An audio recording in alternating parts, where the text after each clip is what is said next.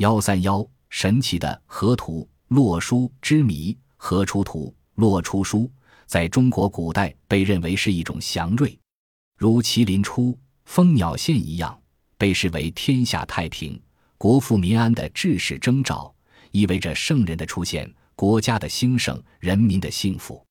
但在历史上，河图洛书似乎不止出现过一次，如《尚书顾命》大禹一遇天球，河图在东序；《论语子罕》凤鸟不至，何不出图？无以以夫。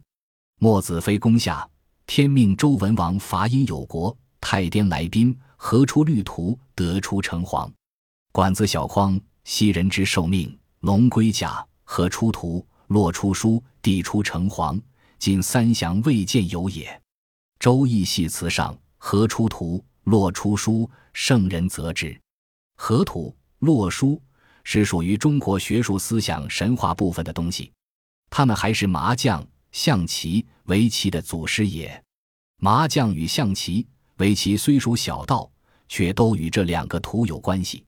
关于河图洛书的来源，有两个传说：一则传说是大禹治水的时候，在工程方面发生很多困难，结果在黄河上游，从河中出来一匹龙马，这龙马背上背了一个图案。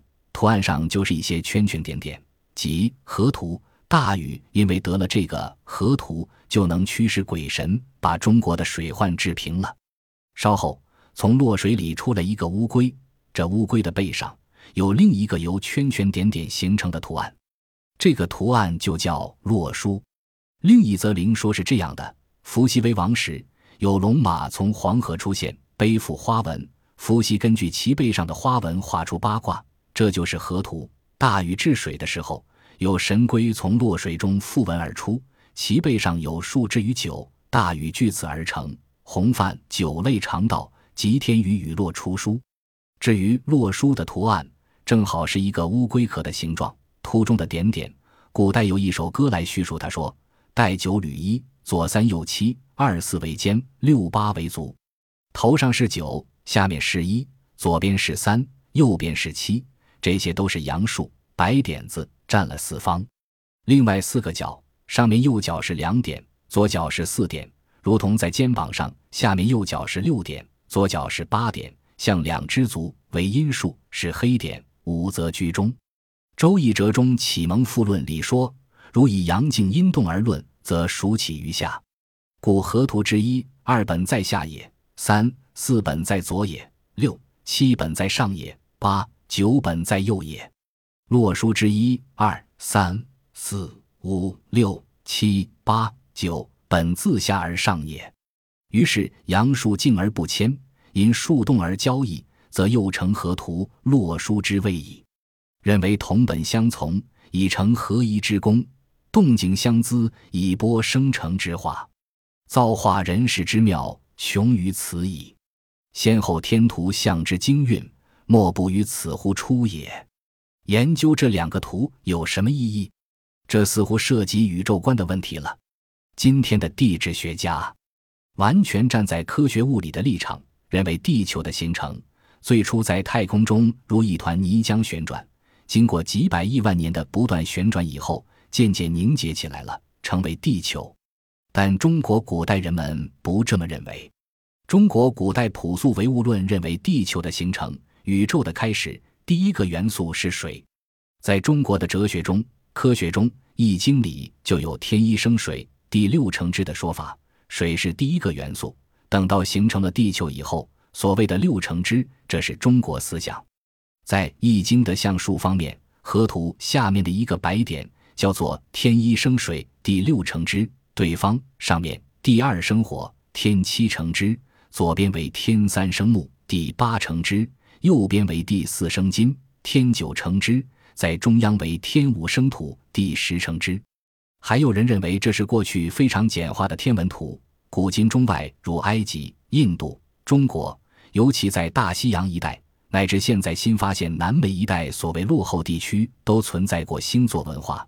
相信观天可以知人，把洛书数字的图案套在文王后天八卦的图案上，即是一属坎西，二属坤。三震四巽数中分，五季中宫六前室，七对八艮九离门。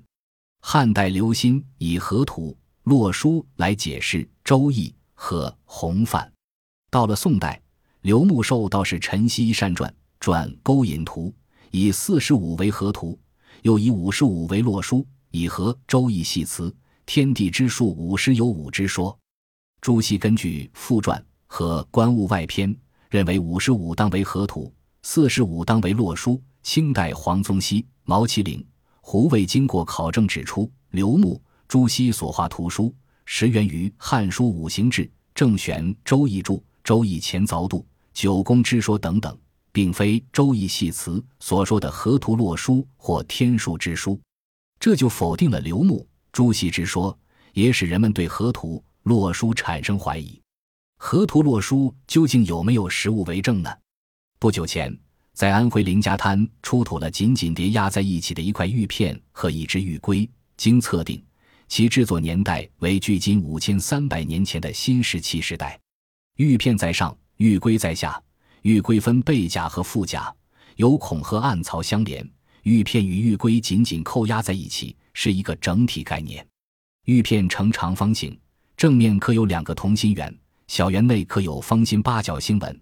大圆对着长方形的四角各刻有一龟形纹饰，两圆之间被平分为八等份，每等份雕刻一龟形纹饰，与文献记载中洛书龟背图极为相似。专家们普遍认为这是一个占卜器具。安徽考古所一位研究员解释说，玉片上面的长方形和圆形暗含天圆地方之意，圆中心的八角星纹代表太阳。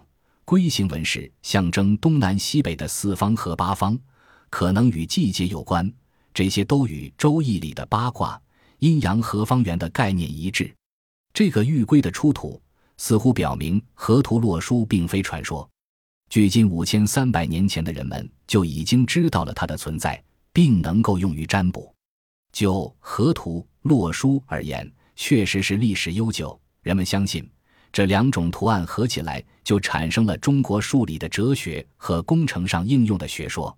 有了这两个图案，从而产生了中国古老数学的方法、数学的观念。河图洛书与中国古老天文学也有关联。